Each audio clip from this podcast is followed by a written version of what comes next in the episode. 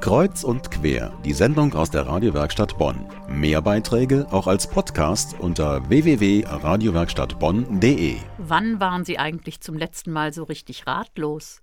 Beim Blick auf die täglichen Nachrichten vielleicht? Beim Öffnen des Steuerbescheids? Oder schon bei der Frage, kommt das jetzt ins Altpapier oder in die gelbe Tonne? Ratlosigkeit. Was ist das eigentlich? Ein Gefühl? Ein Zustand? Ohnmacht? Markus Melchers geht solchen Fragen auf die Spur. Er ist Gründer des Philosophischen Cafés.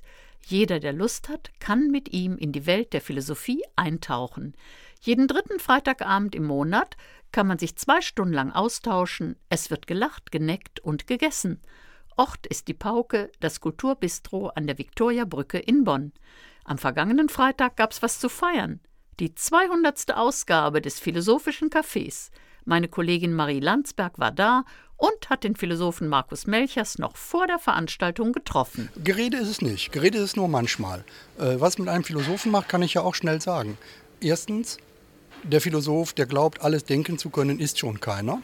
Insofern ist das philosophische Café eine Lehrübung in den Satz, eine Bestätigung des Satzes, einer allein kann nicht alles denken.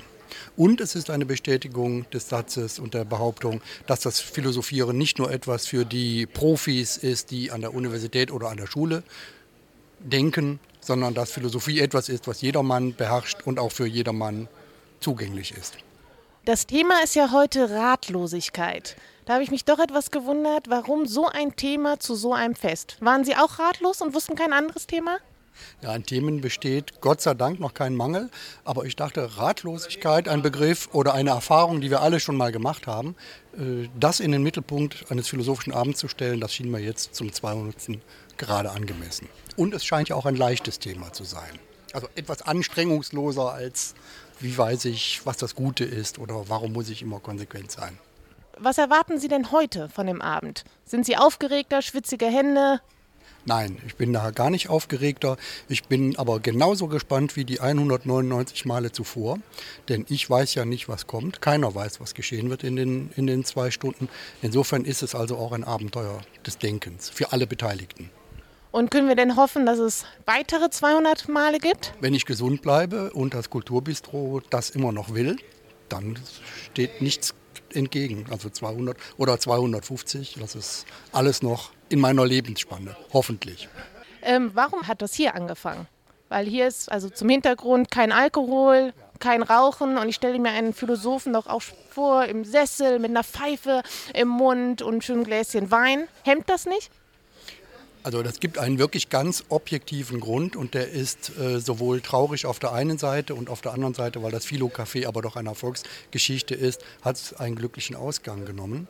Als ich 1998 meine philosophische Praxis gegründet habe und danach suchte, einen Ort äh, suchte, in dem auch das öffentliche Philosophieren in Form eines Cafés möglich ist, habe ich äh, hier in Bonn drei, vier, fünf Cafés, Restaurants gefragt.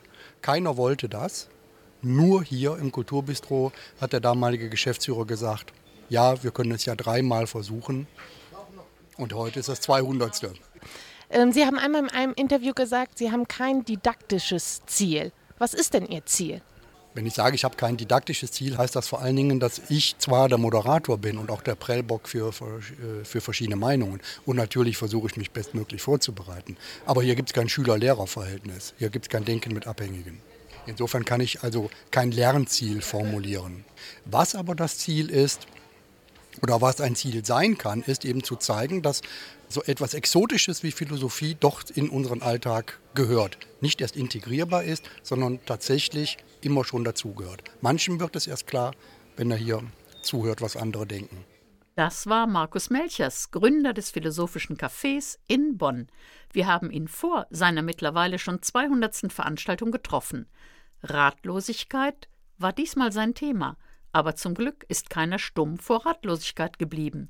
Zur Feier des Tages gab es dieses Mal sogar Butterkekse mit dem Aufdruck 200. Philo-Café. Schauen Sie doch auch mal vorbei beim Philosophischen Café im Kulturbistro Pauke. Wann die 201. Ausgabe steigt, können Sie auf unserer Homepage nachsehen: radiowerkstattbonn.de.